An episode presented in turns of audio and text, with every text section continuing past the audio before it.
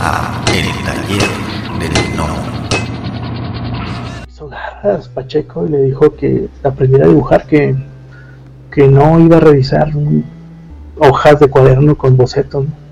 Y le corregía errores de anatomía muy básicos que tenía. Entonces el tipo le decía que era su estilo. Típico. Y este, y le dijo muy molesto, coño, le dijo, le dijo Carlos.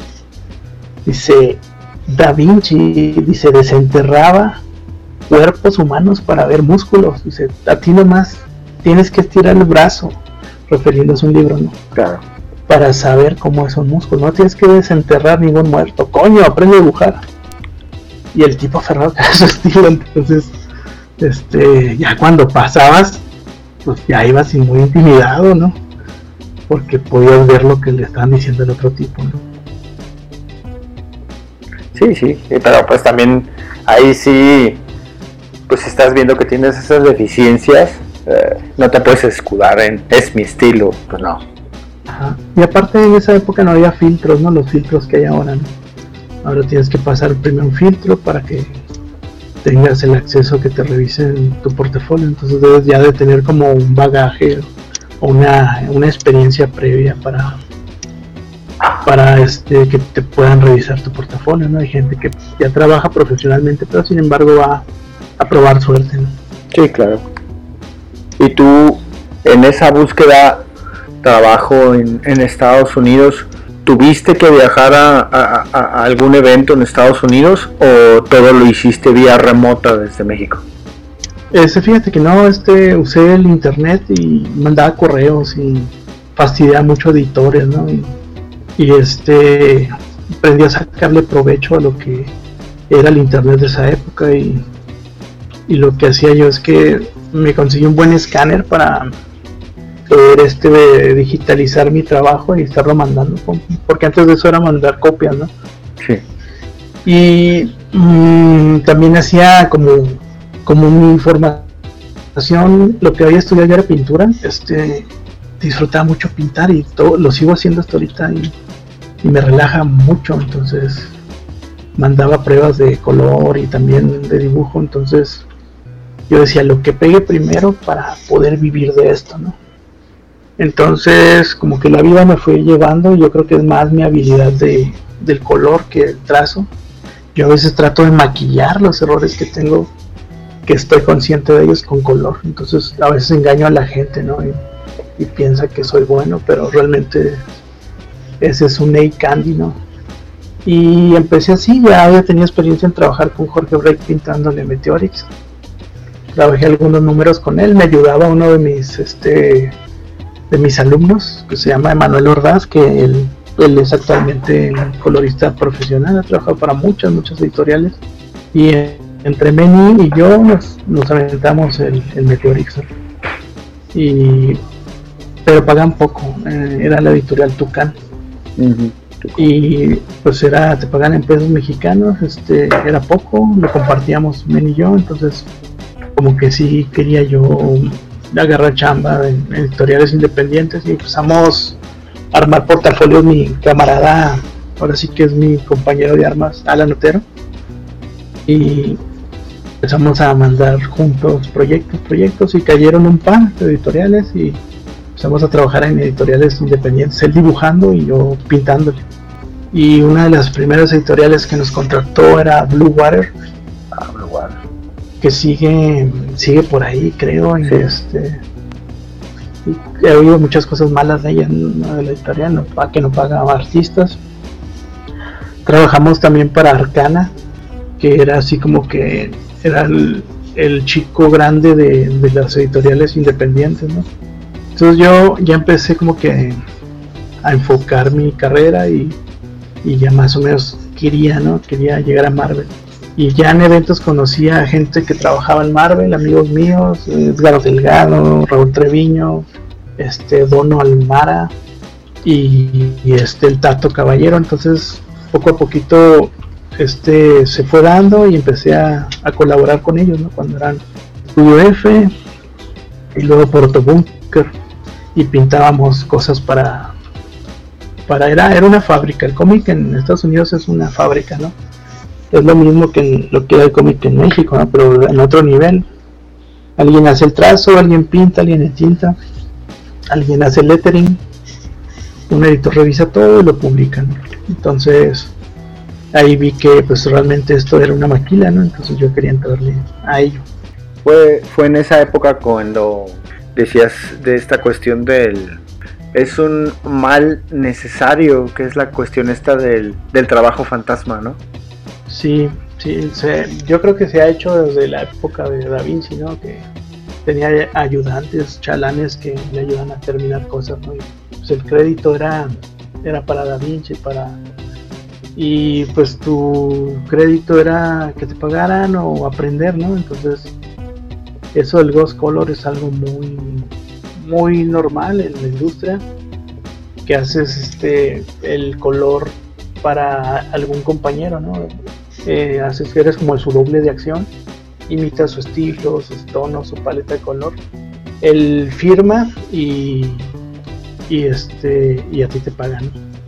Sí, pero en esa época eh, eh, me, hacía muy suave porque ellos eran estudio F, entonces no tenían una identidad propia, eran, eran como este un pulpo, ¿no? Que tenía muchos brazos, entonces después cambiaron a Protobunker, creo que la el, logo era algo así como un bracito de un pulpo, porque eran muchas personas que de manera no anónima, pero en base a un nombre hacían cosas para editoriales grandes.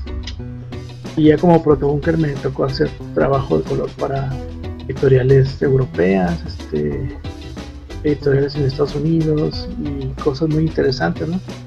Pero eso del Ghost Color es como el proceso que debes de, de pasar. Para, para tener, o sea, tu título como que es este es jugar de banca, ¿no? Sí, claro. Pues de alguna u otra manera, como tú comentas, o sea, ya trabajar para un cómic europeo o para una editorial más grande, eh, llegar sin, sin esas tablas, sin ese, sin ese, vaya, es parte del proceso de desarrollo a final de cuentas, ¿no? Sí. Ya, ya va a llegar a un punto como en tu caso que pues ya, ya dices, bueno, pues yo ya soy Raúl Manríquez y yo quiero mi crédito, pero porque ya tuviste ese, ese proceso, como te como comento, ¿no? Es un, a, a lo mejor está mal, pero es un mal necesario. Claro, y está bien para empezar, ¿no?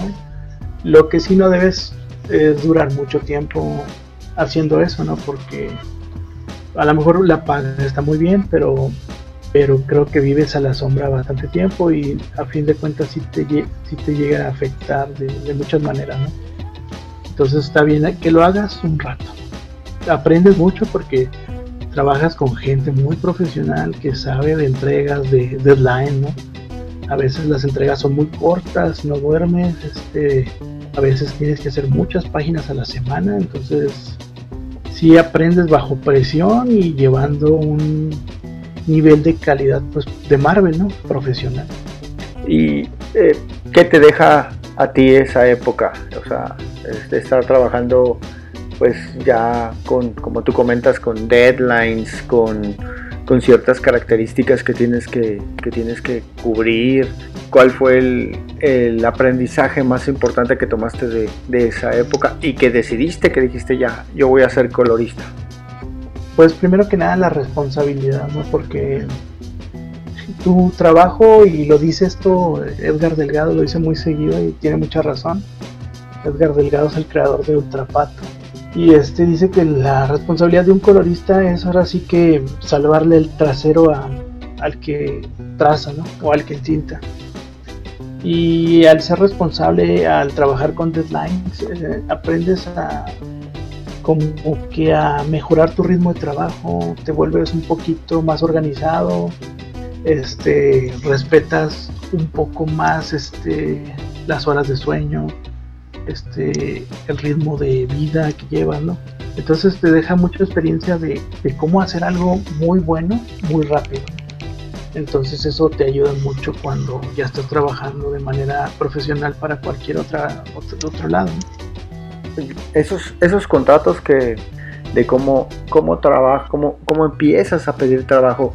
Porque eh, mira, ahorita con nosotros con lo del, con lo del taller, de que hemos ya, estado entrevistando a otros, a otros artistas, han llegado preguntas al correo eh, en ese sentido, diciendo, oye, pues es que yo no tengo, yo vivo en, por ejemplo, un correo de una persona que, que nos contactó desde Perú y dice, pues para mí es muy complicado, este, pues tramitar la visa, que me la den, juntar el dinero, eh, viajar a Estados Unidos a una, a una convención o lo que sea. Y aún así se les hace complicado pues, pues picar piedra desde, pues desde la geografía, ¿no? desde donde estén. Por eso sí me parece muy interesante y muy importante lo que comentas de cómo de alguna otra manera pues poder buscar esas oportunidades si no tienes la oportunidad de viajar a Estados Unidos.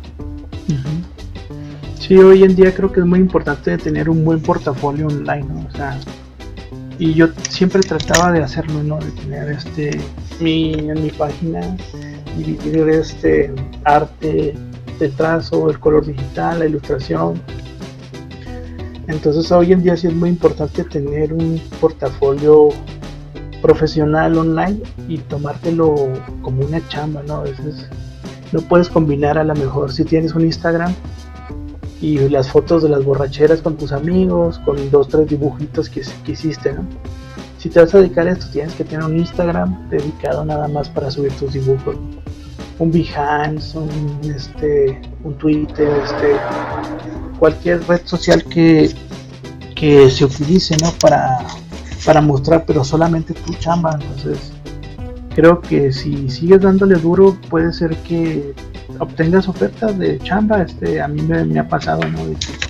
hay editoriales este, independientes con las que he trabajado y hay clientes a veces que te piden comisiones, ¿no?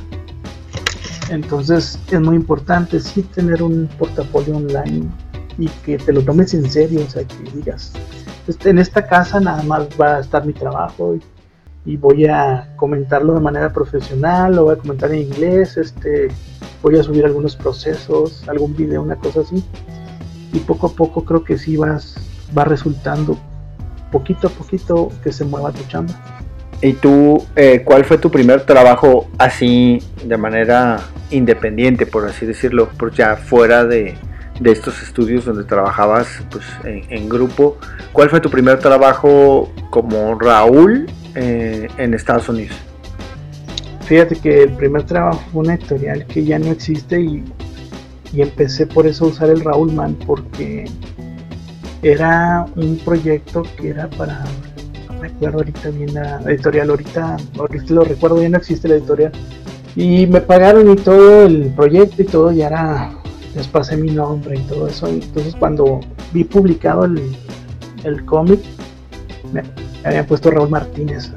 Lo vio mi padre, se enfureció un montón, entonces ah, dijo que bárbaro, siempre confunden el Manríquez con Martínez y realmente es muy difícil para un gringo este decir Manríquez, eh, sí, sí batallan bastante. Entonces después de que salió ese, ese título de, que lo dibujó el tal Raúl Martínez, decidí a cortar el nombre, dije, voy a ponerme Raúl Man para que no batallen con mi apellido, porque no me van a poner Martínez. Y ya como Raúl Man empecé a trabajar creo que para Arcana, eh, para Blue Water también, y otras dos editoriales que ahorita no, no recuerdo, que sí fueron algunas editoriales independientes. Y yo para evitar este, sabía que a lo mejor todavía no estaba preparado para Marvel. Y aparte Marvel, para que te dé un título, debes de estar trabajando antes en, en una editorial independiente, no debes de tener un background donde ellos puedan checar. Hay una cosa que se llama Comixology. Y esa es como el IMBD de, de los artistas, ¿no? Entonces, si tu, si tu nombre no está en Comixology, pues realmente no existes en el medio, ¿no? Entonces, empecé a trabajar en editoriales y firmaba como Raúl Man. Y trabajé unos que será unos ocho años haciendo muchas cosas para distintas editoriales. Y este y como que me, me fastidió un poco el, el hecho de estar trabajando en eso. Entonces traté de darle un giro a la carrera y empezar a ilustrar, ¿no? a empezar a hacer cosas un poco más lentas, eh, sin toda la presión que te da el, el mundo del cómic, con los deadlines que sí son a veces brutales. Yo quería tomar como que un respiro. Traté de ofrecer ahora mi trabajo como ilustrador. ¿Y cómo te fue con esa situación? Pues estuvo bien porque sí te cansa la onda de dibujar, de ilustrar, pintar cómics porque es como un trabajo, no que sea mecánico, pero es un trabajo en serie que debe estar funcionando cada tres semanas, cada mes. Y yo como que quería tomarme un año sabático, descansar, hacer otras cosas, publicar cosas yo. Entonces dejé las editoriales poco a poquito y como había trabajado en imprentas, seguía con ese gusanito del diseño, de la ilustración. Entonces quería también tener como que algo fijo, un horario, para poder disfrutar más la vida, porque a veces como artista del cómic, pues trabajas toda la noche y luego no acabas y te levantas muy temprano a trabajar todo el día.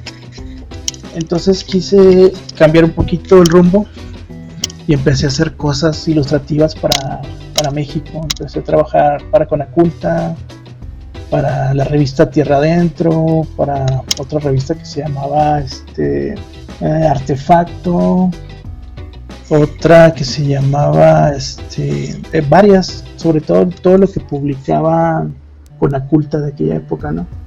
Entonces me empezó a interesar la onda de la ilustración y me di cuenta que solamente te iba a ir bien y iba a ser redituable porque pagan muy poco la ilustración en México, ¿no?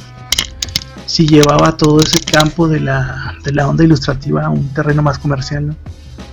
Entonces, como que al rato andaba haciendo un cómic y me cayó una propuesta para trabajar en una agencia.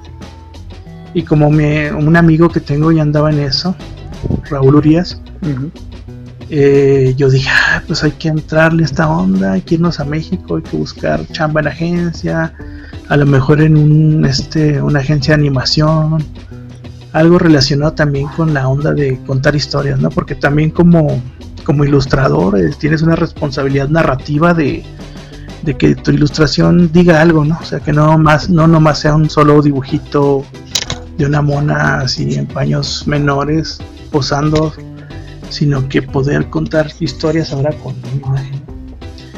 Entonces, Mm, al cabo de un rato este, me llegó una propuesta para trabajar en una agencia en Nueva York haciendo ilustración. Entonces estuve ahí un rato y, te pagan bien y haces cosas muy variadas. O sea que tu, tu, tu experiencia no, no, te limitaste nada más a quedarte con la cuestión del cómic. O sea, por lo que comentas, estás, exploraste otras, otras posibilidades pero al mismo tiempo no dejaste de, seguir trabajando con el cómic, ¿o sí? No, no, era como, ¿qué te diría? Era como un, amante, ¿no? Era un amante así, este, exuberante, ¿no? Que, que se lleva este, toda tu energía, todo tu dinero y este y regresaba este por las mañanas hasta a tu chamba, ¿no? Que era algo más ligero, algo más formal, pero muy redituable. Entonces la agencia para la que trabajaba hacía mucho... Habíamos hecho Raúl Urias y yo un trabajo para Gatorade, que era, era como una promoción de un producto nuevo con, con deportistas y como que me gustaba a mí mucho el estilo ilustrativo. Me gusta, soy muy fan de los hermanos Hildebrand. No sé si te acuerdas de las estampitas esas de Marvel. Y yo veía el trabajo de los hermanos Hildebrand y alucinaba. Yo decía, quisiera llegar a ese nivel, ¿no? Quisiera tener este, ese talento que tienen ellos. Entonces, cuando vi la posibilidad de, de que se pedía en esa época que estaba muy de moda un tipo de ilustración así, ¿no? Entonces yo dije, yo puedo hacer esto, pero con deportistas. Y Raúl y yo empezamos a experimentar Y después me cayó este, una propuesta para trabajar mm, para Nueva York, para una, una agencia, y era algo fijo, entonces dije, ah, pues quiero un, quiero ver cómo es ahora la estabilidad, lejos del freelanceo, ¿no?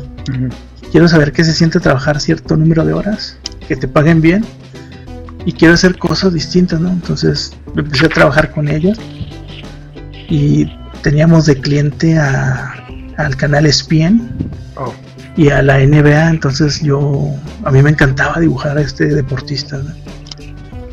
Me gusta mucho dibujar afroamericanos, este, los brillos de piel, cosas así, la movilidad, las expresiones, todo eso. Y como que yo empecé a agarrar como una experiencia en ese campo, ¿no? Estuvimos chambeando como, trabajé para la agencia siete años y yo hacía todo eso, ¿no? Entonces era muy, muy suave porque eh, despertabas y tenías un correo donde dice, no, ESPN está pidiendo que hagas un dibujo de Michael Jordan, pero como ellos no, no podrían usar la agencia imágenes que tuvieran copyright, era como que el trabajo del ilustrador, un, un este, una cosa muy importante, ¿no? Porque tus imágenes debían de hacer, debían de ser a prueba de del Image Google, las imágenes similares de Google, ¿no? Entonces hay ilustradores que calcan fotos, y este, Claro. que meten efectos, ¿no? Entonces lo que pedía la agencia era que tu ilustración fuera única y que no tuvieran ellos broncas con que plagiaste una foto para, para copiarla y cosas así. Entonces tenías que crear todo de cero y se me hacía muy suave porque al cliente que teníamos le gustaba mucho ese tipo de, de chamba, ¿no? Y como que para mí era más pintar, ¿no? Entonces era muy relajado, dibujar, ilustrar. Y pues está interesante porque era para la, agencia trabaja con marcas grandes, ¿no? Entonces eh, uno de los clientes era era la NBA y el canal ESPN. Entonces teníamos como que permiso de manejar estrellas así de alto perfil. ah, qué. Entonces ya estando ahí, este, como trabajaba desde casa para Nueva York, me, me fui al DF un tiempo. Me fui con mi amigo Raúl Urias, que es otro ilustrador. Y este, y yo tenía, quería tener ese bagaje de, de agencias, ¿no? Generalmente uno estando acá en el norte, te hablan mucho de que, yo trabajo en una agencia y hice algo para Coca-Cola y te- tú te quedas y dices, ah, caray. cabrón. Y dices, ¿cómo? O sea, cuando tú estás acostumbrado a trabajar en una imprenta, ¿no? Donde imprimes volantes, diseñas menús y cosas así. Claro. Entonces, a pesar de que yo ya trabajaba para esa agencia en Nueva York, que se llama Infographic Work, se dedica también mucho a las breaking news y a y hacen muchas infografías. Por eso eh, a mí me contrataron porque yo era así como que el que hacía la ilustración para, para toda la, infografía, toda la data que diseñaban ellos, ¿no? Y allá en el DF sí tuve contacto con agencias y todo, pero me di cuenta que, que es que está mal pagado, que eh, sufren mucho la gente que trabaja en agencias. Hay varios niveles de agencias, hay varios niveles de, de artistas y creativos, ¿no? Entonces siempre yo trataba de, de ver qué más salía allá en el DF. Estuve en un par de agencias, pero no me gustó. Entonces, como trabajaba de mi depa, pues siempre volvía a, trabajar con los de chavos estos de Nueva York. Y estuve así con ellos como siete años aprendiendo mucho. Después cambió el estilo, ¿no? Después me di cuenta que el estilo que pedía el cliente, que era así como que una onda eh, ilustrada, pintada, como el estilo de los hermanos Hildebrand, de repente te pedían cosas ahora vectoriales, ¿no? cosas estilizadas. Entonces era un reto porque de pasar a dibujar en Painter, después tenía que hacerlo en Ilustrador, entonces pues se aprendes mucho. Pero siete años estuviste en la agencia. Sí, sí, lo combinaba, era así como Batman, ¿no? En el día era este, era ilustrador este de agencia y en la noche era dibujante de cómics. Órale. Ah, qué interesante. Y, y sí, el cuerpo lo resiente, pero Me imagino Batman cómo debe estar fregado, pero este. pero la pasión es la pasión. Sí, claro. No, toma en cuenta que Bruce Wayne eh, no tiene los mismos problemas económicos que nosotros, ¿no? Él, no, no, se preocupa. Ahora sí que lo hace por amor al arte, ¿no? Sí. es, la, la, diferencia entre Bruce Wayne y uno. Sí, uno. Exacto, exacto. Ahorita, has, has, has tocado bastante el tema de la cuestión del pago. Eh, sin decir cifras, ¿tú crees que es posible vivir de, esto, solamente de esto? Bueno, en tu caso, lo que has comentado es que sí, pero gente, es otra de las preguntas recurrentes, que mucha gente piensa que ya llegas a, te llegas a meter al medio profesional y ya, no es que te vuelvas millonario, pero que sí puedes pues así de alguna otra manera puedes solventar tus gastos y todo eso. ¿Es posible? Sí, o sea, se puede vivir bien. Pero sabes que si tienes que administrar bien lo, lo que ganas. Bueno, como freelancer tienes que vivir para el futuro porque hay gente que no lo hace, ¿no? Y vive al día siendo ilustrador, siendo artista, ¿no? Entonces, si tú recibes un pago debes de, de crear como un colchón para poder vivir este meses, tener tiempo aire en caso de una emboscada, ¿no? Yo siempre lo digo, esto es en caso de una emboscada, en caso de que algo pase y tienes que administrarte muy bien para, por ejemplo, ahora que pasó con la crisis del COVID-19, demostró al mundo que de lo que estamos hechos, o sea, con esto del COVID, ahorita estamos en junio, ¿verdad? Sí. Y en junio del 2020, entonces pasó que se cayeron muchas chambas y no solo en México, eh, o a nivel local, estatal. El mundo del cómic sufrió un colapso tremendo. Ya ves que Diamond, la que distribuía este todos los cómics, pausó. Sí, paró. Paró y llevó a muchas, muchas tiendas de cómics en Estados Unidos a la quiebra. Eh. También algunas en México. Sí, sí este, algunas editoriales cerraron, este, inclusive a mí me afectó porque yo en el yo en el momento que entró el virus yo estaba por firmar mi contrato anual para firmo con la editorial Heavy Metal no que es la que que es la que es la casa editora de Iron Maiden no el cómic donde yo estoy trabajando. Entonces cuando platiqué con el escritor y el editor de Heavy Metal que es RG Yaren que es orgullosamente este de Tampico este nos dimos cuenta que habían parado muchos títulos por lo mismo, ¿no? Porque no iba a haber distribuidora porque Diamond está cerrada, creo que está distribuyendo muy poco ahora. Y este y nosotros éramos sus clientes, entonces el año pasado alcanzamos a terminar la, la temporada del la temporada 4 de del libro de Iron Maiden, Entonces tenían que sacar para la mole, yo iba a ir de invitado a la mole, el, un paperback, ¿no? Que es el recopilatorio de, los números del 2019. Pero llega esto del virus, empezó a surgir en China, a brincar por todos los países. Entonces se pararon y no llegó el, el paperback, que está pendiente todavía, ¿no?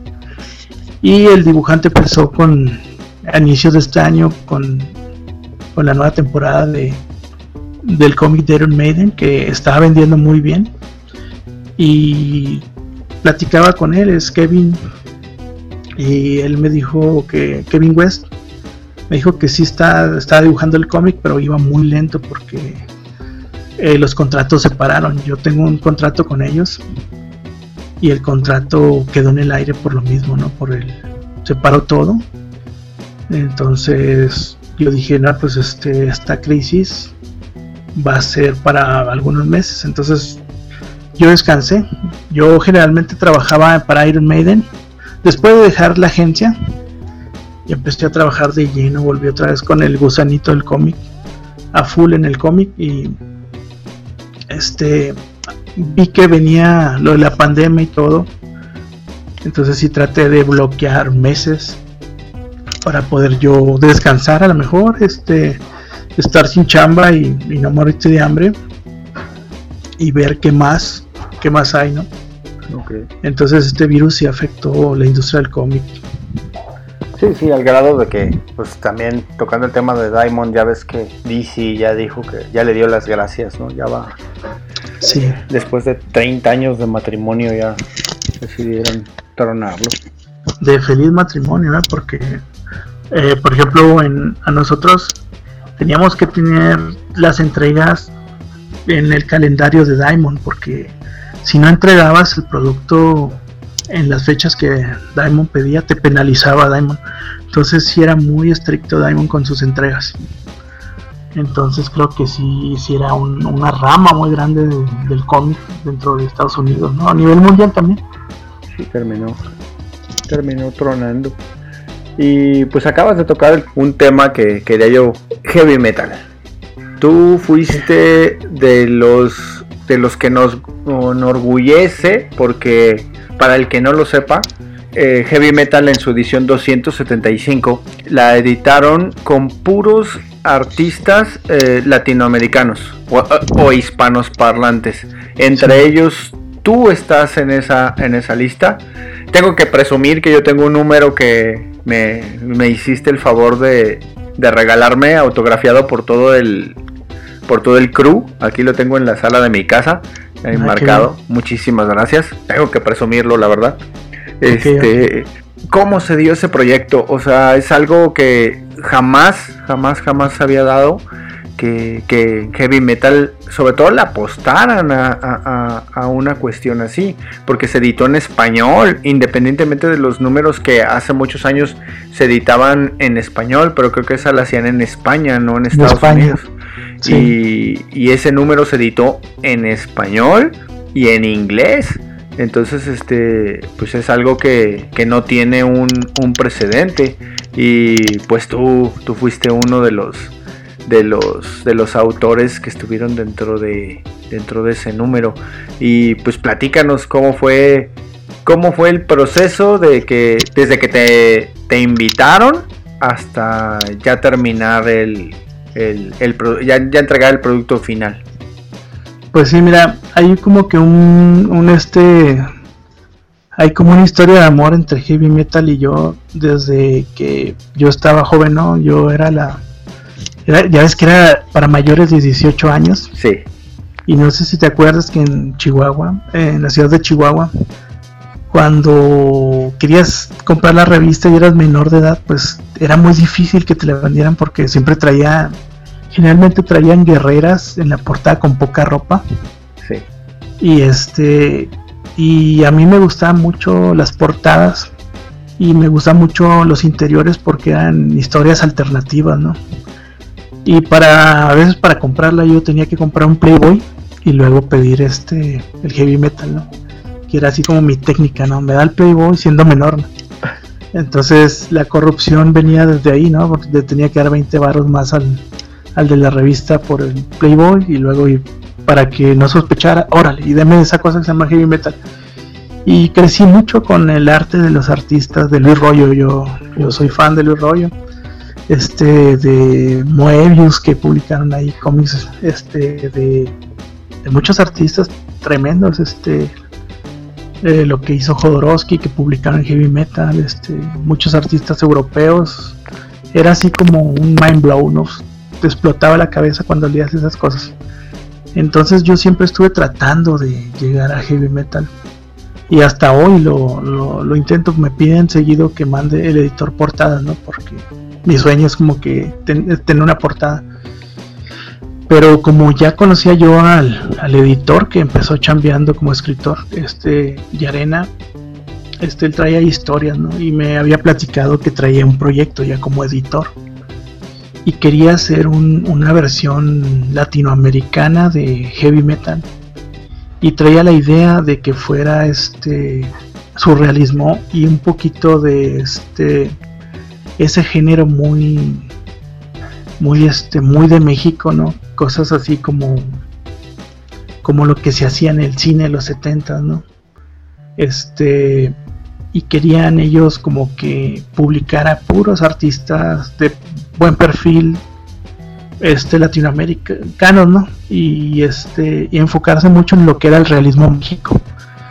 Y a lo mejor para Estados Unidos eso es así como que muy llamativo, ¿no?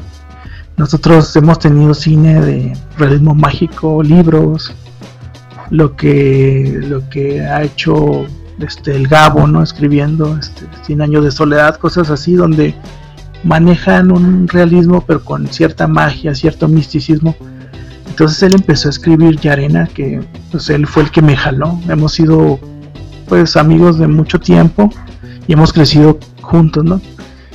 Y él estando de editor empezó a gestionar un proyecto para que Heavy Metal se imprimiera por primera vez en español, publicándolo una editorial, la editorial base que es Heavy Metal, ¿no? pero con el nombre de Metal Pesado, ¿no? Y fue como que todo un suceso porque cuando se reunió todo, yo tuve la, el honor de trabajar con, con Yarena, con su historia de, de él escribiendo, y también tuve el honor de trabajar con el dibujante este Basaldúa. Antes de terminar, queremos agradecerles que nos hayan escuchado y les recordamos que nos pueden buscar en Instagram, en nuestra página de Facebook y contamos con un canal en YouTube donde cada emisión analizamos una key issue con alguna muerte, primera aparición o algún evento importante que haya aparecido en los cómics. Búsquenlos y por favor denos like. Hasta la próxima. La voz y la producción de este podcast estuvieron a cargo de Adro, a un guion de El Piedra. Para todas sus dudas, sugerencias y comentarios, tenemos la siguiente dirección de email: tallerdelnomo.yahoo.com. Gracias y hasta la próxima. Este fue el podcast del Taller del Gnomo.